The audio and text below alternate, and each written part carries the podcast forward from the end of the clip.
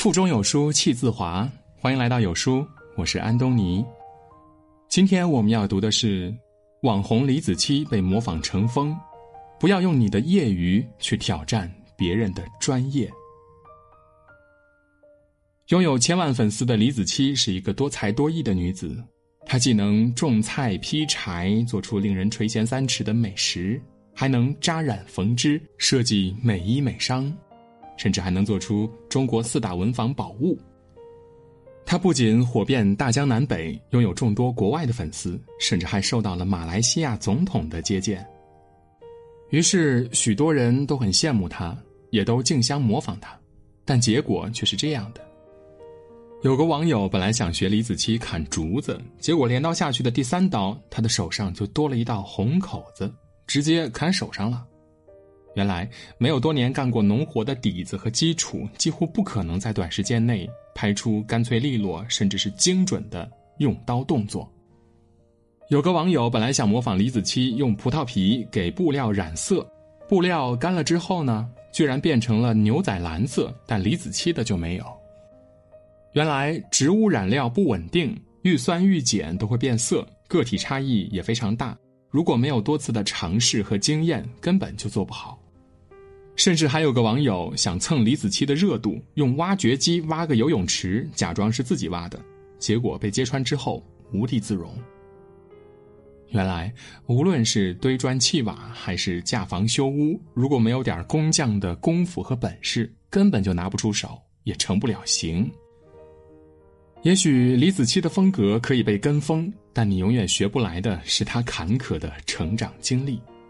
是他从小在农村生活积攒近三十年的经验，是他肯用八年时间专注在一件事上的认真和专注。许多时刻，我们总是艳羡他人的成功，其实，所有的光鲜亮丽背后，都藏着你看不见的辛酸，尝不到的痛苦，承受不起的压力。其实，所有的专业背后，也藏着成百上千次的坎坷和失败，以及。十年如一日的坚持和执着。曾经有一个节目叫《相声有心人》，有一对来自上海交大的博士夫妻带来了一个自创的理念——公式相声。原本他们胸有成竹，甚至抱着志在必得的心态，想要挑战评委郭德纲。但从这则视频当中，我们不难发现，这俩夫妻虽然学历很高，但是他们不仅嚣张傲气，而且他们说相声的水平连业余都谈不上。他们的表演结束后，郭德纲并没有让他们过关，于是这位男子怒怼郭德纲说：“今天你确定不让我们过是吗？咱们走着瞧。今天你不让我们过，明天坐在那个位置上的人可能就是我们。”虽然如今说相声的方式有很多种，但评价一个人是否会说相声，最重要的就是看他能否商演。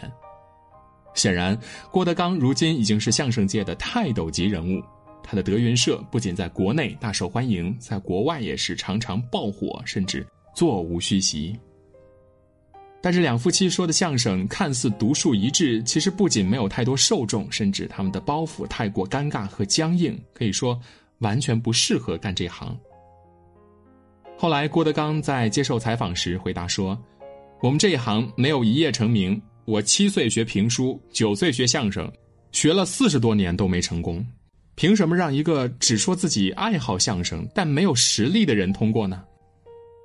巴顿将军曾说：“蠢才妄自尊大，比才能更罕见、更优美、更珍奇，那就是自知之明。”有时我们常常高估自己的业余能力，也总去挑战别人吃饭和生存的本领。其实无论在哪行哪业，都没有轻易成名的人。你看到的是别人台上耀眼的名气，却看不到别人台下所付出的艰辛努力。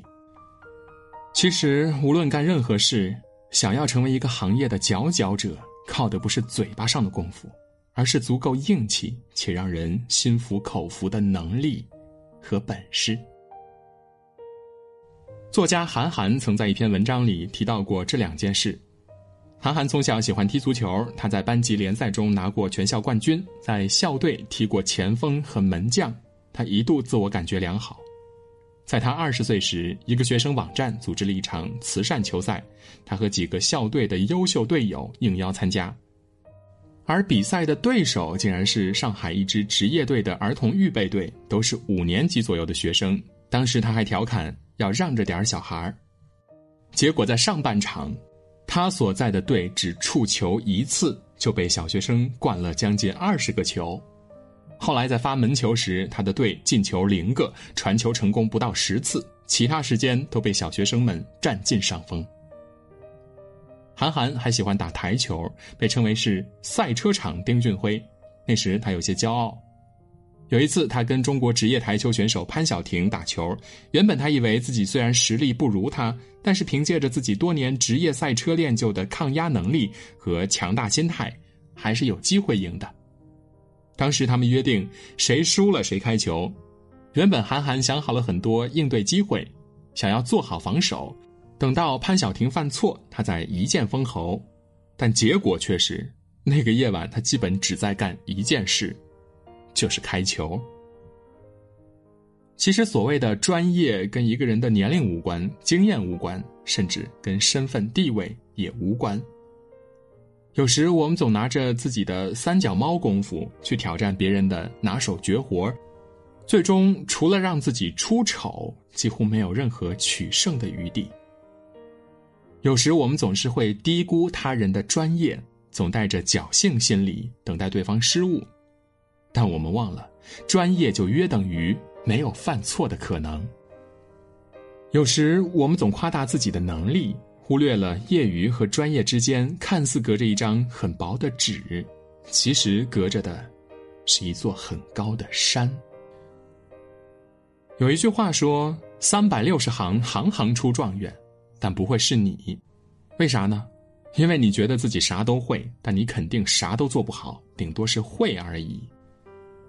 每个人一生的时间和精力非常有限。如果你处处想出风头，最终可能处处都是平庸；如果你处处想出成绩，最终可能处处都碰壁。主持人杨澜曾在二零零零年创办阳光卫视，但因为不擅长商业模式的运营，虽然耗费不少人力财力，最终也以失败告终。最后，他决定安心做回一名主持人，又重回了事业巅峰。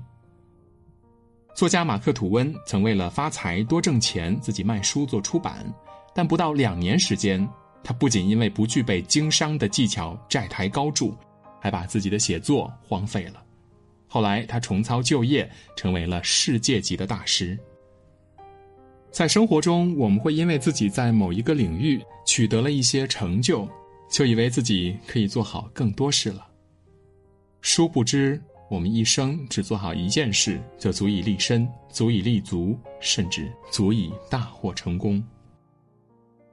有时我们会因为别人的成功而眼红，想去分得一杯羹汤，甚至想要霸占所有好处。有时我们会因为别人的优秀而嫉妒，想去做别人能做到的事，去取得别人取得的成就。其实，但凡在某一行做到高手的人，就一定有他成名的道理。所谓没有金刚钻不揽瓷器活不可盲目的去投机和取巧。每个人都有自己不同的天赋和潜质，也有自己不同的优势和劣势。你只需要在自己擅长的事上不断去细做，不断去深耕，才能借由某一个绝对优势，达到别人无法企及的高度。但如果你太过贪心了，太过好强，甚至不断去尝试原本你不适合做的事，那么你最终不仅会事倍功半，甚至是得不偿失。与朋友们共勉：一生太短，努力做好一件事就好，而坚持终身成长的人，一定会成为自己想要的样子。有书君现推出精品书单，值得一生反复读的七本书。长按识别下方的二维码，限时零元免费领取。在这个碎片化的时代，你有多久没有读完一本书了？长按扫描文末的二维码，在有书公众号菜单免费领取五十二本好书，每天有主播读给你听。好啦，今天的文章就分享到这里，感谢聆听，愿你的每一天都过得充实有意义。记得在文章的末尾点一个再看，让有书君知道你们在听。